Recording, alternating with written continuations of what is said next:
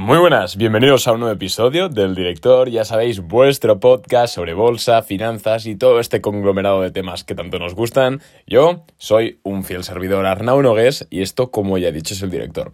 Si estáis notando un cambio en la calidad del, audio, del podcast, es porque estoy en una sala, en una sala totalmente insonorizada, no tiene nada de eco y con un micrófono nuevo. Bueno, es el, nuevo teléfono que me he comprado, ya no estoy usando el micrófono, estoy usando el teléfono. Así que bueno, me vais comentando un poquito de feedback por Instagram si os parece de qué tal se escucha, si os gusta más, si os gusta menos. Vuelvo a recordar, el director ya está disponible, ya se puede escuchar a partir de ahora en Apple Podcast. Antes daba error, ahora ya no está dando error, lo hemos conseguido solucionar. Así que no es que tengáis un iPhone o Apple Podcast y prefiráis esa plataforma, que sepáis que a partir de ahora podéis ya escucharlo eh, sin ningún problema en Apple Podcast. Dicho esto, hoy día de consultorio, así que con vuestro permiso me voy a Instagram. puse ayer una historia, hay muchas preguntas, pues vamos a darles respuesta a la mayoría de ellas. Vamos a comenzar. Como siempre, se me olvida preguntar, eh, no tengo autorización para leer vuestros nombres o no, así que no voy a leerlos, lo siento. Em, y vamos a ir contestando preguntitas, ¿vale? Así que vamos a, con la primera. ¿Dónde se encuentra la lista de ventas o compras programadas de insiders? Bueno, esto puedes buscarlo. Eh, supongo que habrá plataformas especializadas en, de, mercados. Creo que Webull, eh, si ahora no me equivoco, creo que en Webull y en... Mm, y en Investing puedes verlo en Bloomberg, que la tenemos en Boring Capital, sí que la puedes ver, pero claro, Bloomberg vale como 4.000 dólares al, eh, al año. Eh, puedes verlo. Eh, y si no, también en la página web de Nasdaq o del mercado. Si es el NISE, pues en el NISE puedes ver las compras programadas de insiders. Y si no, como última opción, googlearlo. Es decir, compras tú pones en Google compras programadas de insiders de Amazon y te saldrá una web con esa información. Es así de sencillo. Em, opinión de Virgin Galactic. Eh, Richard Branson vendió 150 millones de su posición. Bueno, quiero hacer una, aquí una pequeña puntualización. Y es que, bueno, primero, Virgin Galactic es una empresa que hace un año eh, yo compré acciones, dije que me gustaba para el largo plazo, las sigo teniendo, se han revalorizado y mucho, pero las voy a mantener porque es una empresa que yo creo que, tiene futuro. Personalmente esto. Y ahora voy a hablar de la venta de acciones eh, que hacen los insiders hay que darle menos importancia a la que damos. Son ventas programadas y normalmente son ventas para tener flujo de caja como personas. Es decir, nosotros cuando vemos, por ejemplo, la fortuna de Richard Branson, no tiene ese dinero en el banco, sino que son el número de acciones que tiene sus compañías por el precio de cotización actual. ¿Qué pasa? Pues si el tío se quiere comprar una casa o lo que sea, o simplemente necesita o quiere tener dinero en el banco, lo que tiene que hacer es vender acciones. ¿Significa eso que la empresa va a ir mal? No o no siempre. Entonces hay que tenerlo un poquito con, eh, con perspectiva. Es decir, si la empresa está en declive, si los datos son malos y encima el insider vende, entonces es malo. Pero si los datos están siendo buenos o es una empresa growth que está creciendo bien y, el insider vende, pues podemos decir, por ejemplo, que es para comprarse cosas, como Jeff Bezos eh, ha vendido creo que 5.000 millones de dólares en acciones de Amazon la semana pasada. Y joder, Amazon sigue siendo un empresón, así que hay que tener eh, perspectiva en este asunto. ¿Qué recomiendas para, para, para aprender supongo que de bolsa, a gente que empieza sin tener ni idea, nos pregunta David. Uy, ya he dicho el nombre sin querer, perdóname. Em, bueno, pues ¿qué, recomiendo? Bueno, recomiendo lo siguiente. Recomiendo primero ver vídeos, escuchar podcast. Es algo sencillo, didáctico, se aprende al principio y, joder, motiva. Cuando ya estés metido un poco en el mundillo, que ya controles un poquito, pues, cómo hace el precio, los movimientos que hace, pues, un poquito el análisis, es decir, que controles un poquito, lo que te recomiendo yo son hacer dos cosas. La primera es comenzar a comprar libros y leer, porque leer se queda mucho más la información y también comenzar con una cuenta demo, es decir, te pillas cualquier broker que tenga una cuenta demo y empiezas a jugar. Que al principio quieres invertir en Coca-Cola porque te gusta la Coca-Cola y a ver qué pasa. Oye, hazlo, es una cuenta demo, no pierdes dinero, pero así que te vas familiarizando con el mercado poco a poco, así es como lo hice yo, y ya luego vas metiendo dinero real poco a poco, es decir, al principio metes 100 dólares, aunque tengas para invertir 10.000, mete 100 y poco a poco vas haciendo, ¿vale? Poco a poco y con el tiempo y la experiencia es como se aprende realmente en este mundillo. Siguiente, ¿Es Uber una de las mejores empresas para invertir a largo plazo? A largo plazo, sí. Eh, siguiente, estoy muy preocupado y cansado de NIO. ¿Cómo ves el tema? ¿Vas para largo? Espero. Eh, ¿Asumo pérdidas? Vale, nos pregunta. Yo soy accionista de NIO también, desde los 57, ahora está en 38, es una, es la, de hecho es la posición en la que más dinero he perdido en mi vida bueno, eh, más pérdida acumulada tengo porque no la he cerrado y yo he ido, he ido promediando, ¿vale? Mi precio de compra. En NIO voy a largo plazo. ¿Por qué? Porque ahora se va a expandir por Europa. Entonces voy a esperar un añito, dos añitos a ver qué tal lo hace. Expandiéndose por Europa, España, Países Bajos, etcétera, y Holanda. Y pues dependiendo de cómo vaya esa expansión, pues decidiré vender mis acciones o no. Yo creo que a largo plazo va a valer 100 dólares y 150 y 200. Pero bueno, a largo plazo hay que esperar. Eh, ¿Cómo te has formado? Bueno, haré un podcast específico de esto, pero básicamente, bueno, estudios superiores sí, lo que pasa que no, no te enseñan nada o prácticamente nada de bolsa, así que básicamente autodidacta, en bolsa, en economía no.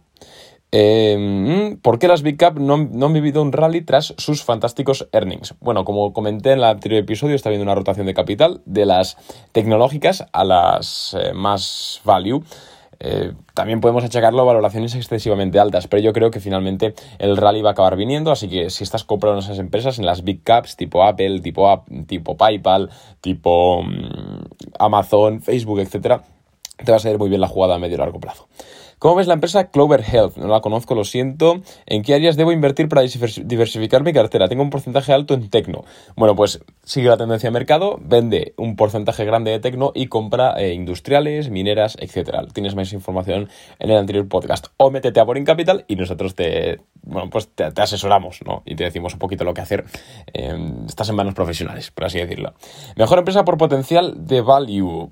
Mmm, esta es buena.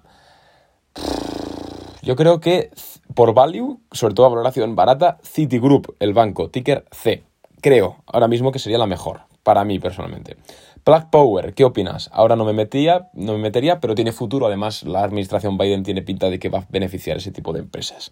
¿Qué pasa con NIO? Ya le he contestado. ¿Qué pasa con Uber? Bueno, con Uber malos resultados y además el, tema de, la regulación de Estados Unidos de que pues a sus eh, falsos autónomos, a sus conductores les tenía que regular como, como empleados ya se verá lo que queda en, lo que queda en este, esta, regulación, que al final estas regulaciones suelen quedar en agua de borrajas, pero bueno, de momento ha sido un palo grande y hay que esperar. Si estás invertido, yo esperaría porque Uber tiene el 50% de negocio en el reparto de Uber Eats, así que está bastante más diversificado. Lyft sí que es un poquito más complicado si estás pillado, pero yo creo que en el medio plazo sí que va a remontar sin ningún problema. ¿Es recomendable vender Lyft, Uber, NIO y PayPal? Yo de esas cuatro solo vendería Lyft y las demás hay que esperar. PayPal es de ahí la que me dices, PayPal es la más la que más va a subir en poco tiempo. He comprado Spot a 236, me parecía un buen precio, pero visto el cambio de ciclo no sé si vender. No vendas Spotify, de verdad esta es para mantener a largo plazo. Spotify es futuro, no tiene sentido juzgar sus resultados por pocos días. Soy menor y mientras me formo me gustaría tener una acción eh, que sea segura en la que eh, en qué me recomiendas invertir. Bueno, siendo menor lo tienes jodido para comprar acciones, pero en el caso de que pudieses porque tus padres te van a comprar acciones o porque tu tutor legal te va a autorizar o cualquier cosa, eh, pues yo creo que para ver beneficios para cuando seas mayor de edad, mm, quizás PayPal, quizás, es que tampoco sé cuántos años tienes, si a lo mejor te quedan dos años para ser mayor de edad, pues PayPal, Apple, em, Facebook, quizás alguna de estas acciones muy value que van a seguir creciendo sin ningún problema, sí a la United también, mm, esas, elige de esas. Actualización de empresas con las que a día de hoy harías la base de tu cartera. Saludos, crack. Bueno, pues em, para una base de cartera fuerte, yo, de hecho, la que tenemos en Boring Capital, ¿no? PayPal, CLA United, Netflix, Delta Airlines, eh, Facebook, mm, estoy haciendo memoria, Intel, que igual cambiamos Intel por Apple, estamos pensando.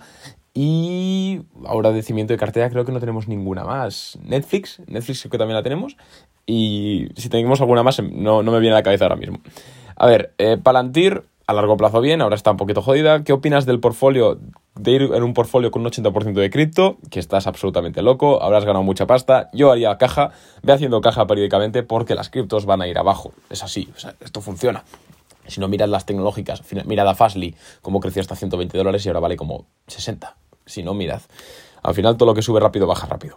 ¿Crees que viene una nueva corrección en el Nasdaq por causa de la inflación? Hombre, no hay. La inflación en sí no va a afectar al Nasdaq. Lo que afecta al Nasdaq son la subida de los tipos de interés a causa de la subida de la inflación. Así que la inflación en sí no va a afectar al Nasdaq. De hecho, hace que el precio suba porque el dinero vale menos. Pero bueno, yo cercana no la veo. Pero bueno, en dos años, evidentemente, el Nasdaq va a corregir. Esto es, esto es inevitable. Por eso, poco a poco, en Boring Capital estamos comenzando a diversificar en otros sectores. Esto hay que tenerlo en cuenta.